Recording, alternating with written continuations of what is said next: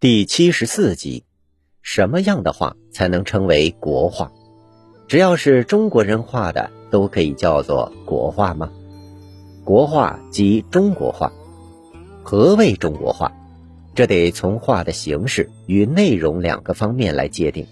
从形式上讲，它是指使用毛笔在宣纸或绢上，用墨辅以其他颜料所做的画。从内容上讲，它以反映我们民族的人物、山水、花鸟、风俗、历史等为特定内容。先来说说这毛笔。传说秦朝大将蒙恬一次打了很多兔子，看到兔子尾巴在地上拖出了弯弯曲曲的痕迹，受此启发而发明了毛笔。随着历史的发展，出现了各种各样的毛笔，兔毫笔、狼毫笔、羊毫笔。鼠须笔、猪鬃笔等，当然还有兼有多种毫毛的尖毫笔。再来说说这墨，墨的主要原料是炭黑、松烟、胶等，通过砚用水研磨可以制成墨汁。古人论画时讲用墨有四个要素：一是活，落笔爽利，讲究墨色滋润自然；二是鲜。墨色要灵秀焕发、清新可人；三是变换，虚实结合，变化多样；四是笔墨一致，笔墨相互映发，调和一致。再来说说宣纸，宣纸原产于安徽泾县、宣城、宁国等地，因这些地方都隶属宣州，故称宣纸。宣纸分为生宣、半熟宣、熟宣。生宣吸水性和沁水性都强，易产生丰富的墨韵变化。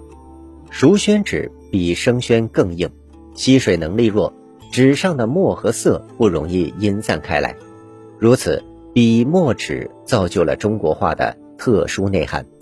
国画的基本表现形式就是笔墨，只有毛笔软硬兼施的特点，才产生了国画中特有的笔法。比如中锋、偏锋、藏锋、漏锋、逆锋、顺锋、方笔、圆笔、春点、勾勒等，无不是通过提、蹲、顿、抢、行、错、逆、翻、角等对毛笔的运用而发挥出来的。而这样的笔法，造就了中国画以意象表现为主的特点，既不是写实，也不是完全的抽象。介于似与不似之间，墨的运用则呈现出千变万化的效果，有浓墨、淡墨、泼墨、和墨、积墨、焦墨之分。苏东坡形容好墨为光洁不浮，湛湛然如小儿一惊，墨之美可见一斑。而只有这样的墨，才能造就中国画的意境之美。如有的画家通过反复积染。层层施墨，非常巧妙地表达出朦胧迷离的效果，而宣纸的特点则使中国画具有了独特的写意性。所谓墨分五色，即一笔落成，深浅浓淡，纹理可见，墨韵清晰，层次分明。这是书画家利用宣纸的润墨性，控制水墨比例，运笔徐疾有致而达到的一种艺术效果。